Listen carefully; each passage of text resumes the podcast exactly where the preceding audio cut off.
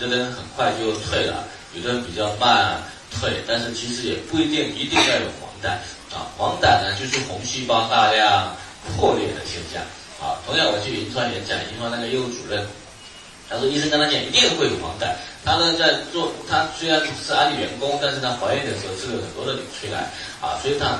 一直在看，哎，我的儿子怎么没有黄疸呢？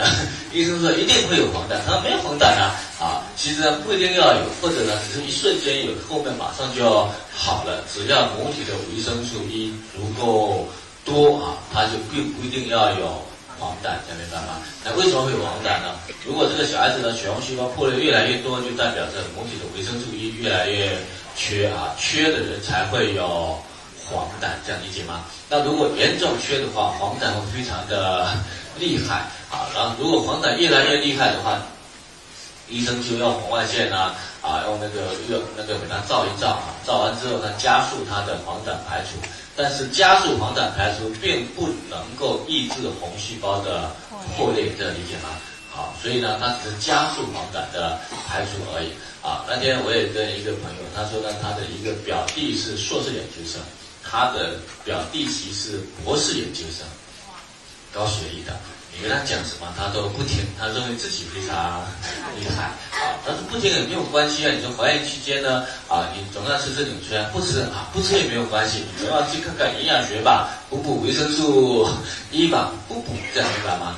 所以严重缺乏维生素 E，所以生出来的小孩的黄疸非常非常的厉害。最后大量红细胞破裂之后，胆红素非常高了，然后就高到什么阶段呢？因为胆红素最后还是需要肝脏代谢把它转化成什么胆汁酸的，高到最后呢，因为新生儿啊，那高到后面呢，就增加了肝脏的负担了。最后呢，因为呢肝脏的负担到最后呢还没满月，整个肝全衰竭了。还好呢，他们关系比较好，又。运气比较好，就找到了一副新的小孩子的肝啊，还所以还没有满月，这个小孩子已经换肝了啊，已经花了两百万了，还没满月啊，就已经花了两百万啊。然后呢，那个你说这个小孩子身体会继续好吗？以这两个人带小孩子的概念，那一定好不了，这个理解吗？啊，所以他是属于呢有文凭，但是呢没常识的人。这个理解吗？就是一个小麦胚芽油而已，而且它的功效人家都已经写在教科书上了。那当然，有的人读书太多，他就不相信教科书了 啊。但是总要有常识吧。所以不相信的结果呢，就是这个小孩子还没满月就换肝，因为他是那个是维生素 E 极度缺乏造成的。那其实呢，身体的其他器官会不会被氧气氧化掉？会，一样的道理啊。所以我们会看到呢，只要失去氧那个呃氧那个维生素 E 保护的小孩子生出来之后呢，全身是非常容易被氧化掉的。一个比较容易看到的极端例子呢，是那个双胞胎或者早产儿。双胞胎早产儿生出来之后，它一定会放在保育箱里面，对吧？啊，那么保育箱的氧气浓度是比外面更高的啊，要加压的啊，氧气浓度。所以主要是放在保育箱出来的小孩子，那么第一个他黄疸会更严重，第二个呢，他眼睛非常容易被氧气氧化。所以只要是早产儿或者双胞胎出来之后，你会发现大部分小孩子眼睛都会有斜视、弱视、堕鸡眼、先天性近视。都在这里面，其实呢，并不是先天的，都是放在保卫箱里面，眼部神经很脆弱，所以被氧化掉的。所以你看，还很小，很多小孩子弱视要矫正，对吗？啊，都不是先天的，要么就是母体缺维生素 E，生出来之后小孩子的眼部神经被氧化的，要么就是双胞胎或者早产放在婴儿箱里面，氧气那个眼睛被氧化掉的哈。其实呢，不单是眼部神经被氧化掉。身体其他器官同样会被氧化掉啊，所以只要是双胞胎或者早产儿，母体一定要注意多补充什么维生素 E 啊，以保护胎儿的全身。好，所以缺维生素 E 呢，成人贫血啊，贫血这个贫血呢会血红细胞大量破裂的贫血啊，然后前列腺会肥大，肝脏肾脏受损，容易衰老，肌肉退化，甚至引发严重的肌萎缩啊。所以维生素 E 缺的人呢，肌肉是容易退化的、萎缩的啊。表现的一个症状在哪里呢？人到一定年龄都会什么呢？老花啊，老花和近视不一样，近视是睫状体的调节能力下降了，老花就是因为整个眼球肌肉松了，啊，眼球肌肉松了之后没办法聚焦，然后就老花了，啊，到四十岁、四十五岁之后，我们会发现有时候我们提重物一提，腰就扭到了。为什么要会扭到呢？就是因为腰部肌肉已经老化了啊，肌肉没有力气，所以提重物就非常容易扭到啊。那肌肉没有力气的原因就是维生素失去维生素 E 的保护啊，所以越来越多的肌肉就没有力气掉，所以严重的话当然会肌肉萎缩了。所以失去一的保护，肌肉萎缩速度会越来越快啊。四十岁以后，每一年肌肉萎缩速度大概是百分一左右。如果没有一的维生素 E 的保护，萎缩速度会加快啊，那一旦肌肉萎缩速度加快，人的老化速度就越来越快了啊。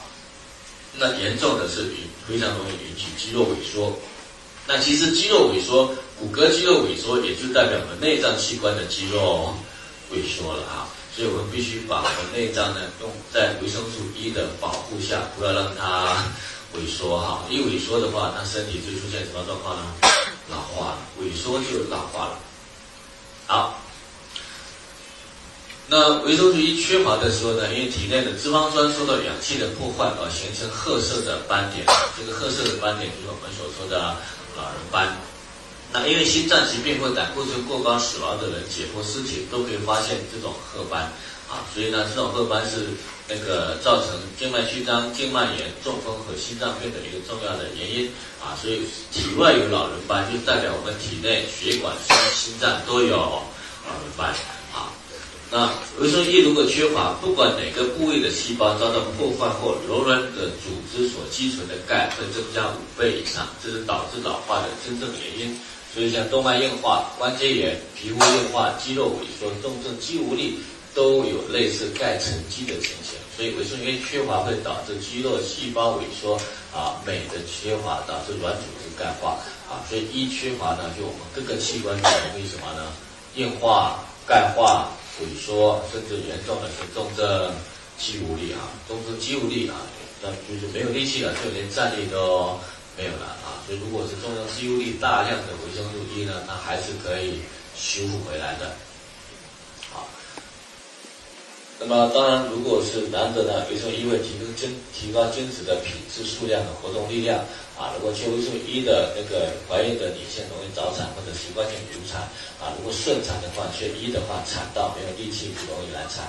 啊，所以维生素 E 呢，对所有的硬化的部位，像疤痕，啊，包括胰腺纤维化，包括我们糖尿病人的那个胰腺萎缩，还有肌肉萎缩、肝硬化，我们讲所有的是硬的部位啊，包括我们所有的外面看到的疤痕。慢慢清除都需要维生素 E 的参与哈。好，这是我们谈的维生素 E 的功能。其实你就记住三大功能：第一个是什么作用？保护、调节、内分泌；第三个呢？代清除所有的硬化、老化的部位啊。这三个就够了啊。其他的就是你慢慢的，其他就是具体案例去分析而已。